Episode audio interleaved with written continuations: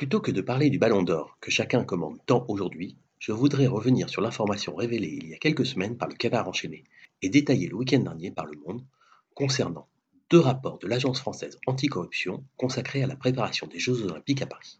Dans le premier, c'est le comité d'organisation des Jeux, le COJOP, présidé par Tony Estanguet qui est pointé. Dans le second, c'est la Solidéo, la société de livraison des équipements olympiques qui est visée. Procédure de gestion de conflits d'intérêts imprécise, incomplète, insuffisamment respectée et contrôlée. Charte d'éthique trop imprécise pour prévenir le risque de prise illégale d'intérêt. Pareil pour la procédure générale relative aux achats. Et même des situations de potentiel conflit d'intérêts non maîtrisés. N'en jetez plus pour le COJA. Pour la Solidéo, charte éthique également trop imprécise, processus décisionnel pas suffisamment transparent, modalité de publicité ne garantissant pas le respect des obligations de publicité et de mise en concurrence. Procédure lors de la phase d'attribution des marchés qui présente des faiblesses de nature à accroître son exposition au risque.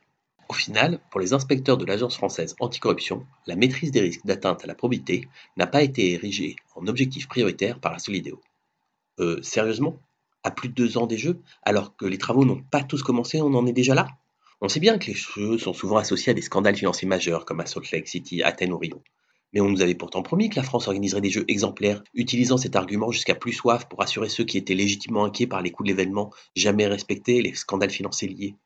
Euh, la mise en œuvre du fameux agenda 2020 du CIO, les belles déclarations de tous les politiques et dirigeants du sport français, ce n'était que du vent.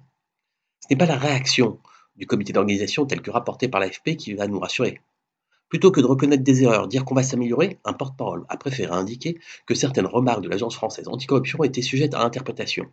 Le détournement de crise en matière de stratégie de communication, peu original et rarement couronné de succès. Hasard du calendrier, le jour où ces deux rapports étaient évoqués dans la presse, Carlos Arthur Nuzman, l'ancien président du comité olympique brésilien et du comité d'organisation des Jeux de Rio, était condamné par la justice à une peine de 30 ans et 11 mois de prison pour corruption, organisation criminelle, blanchiment d'argent et évasion fiscale. Et comme disait l'autre, vive le sport.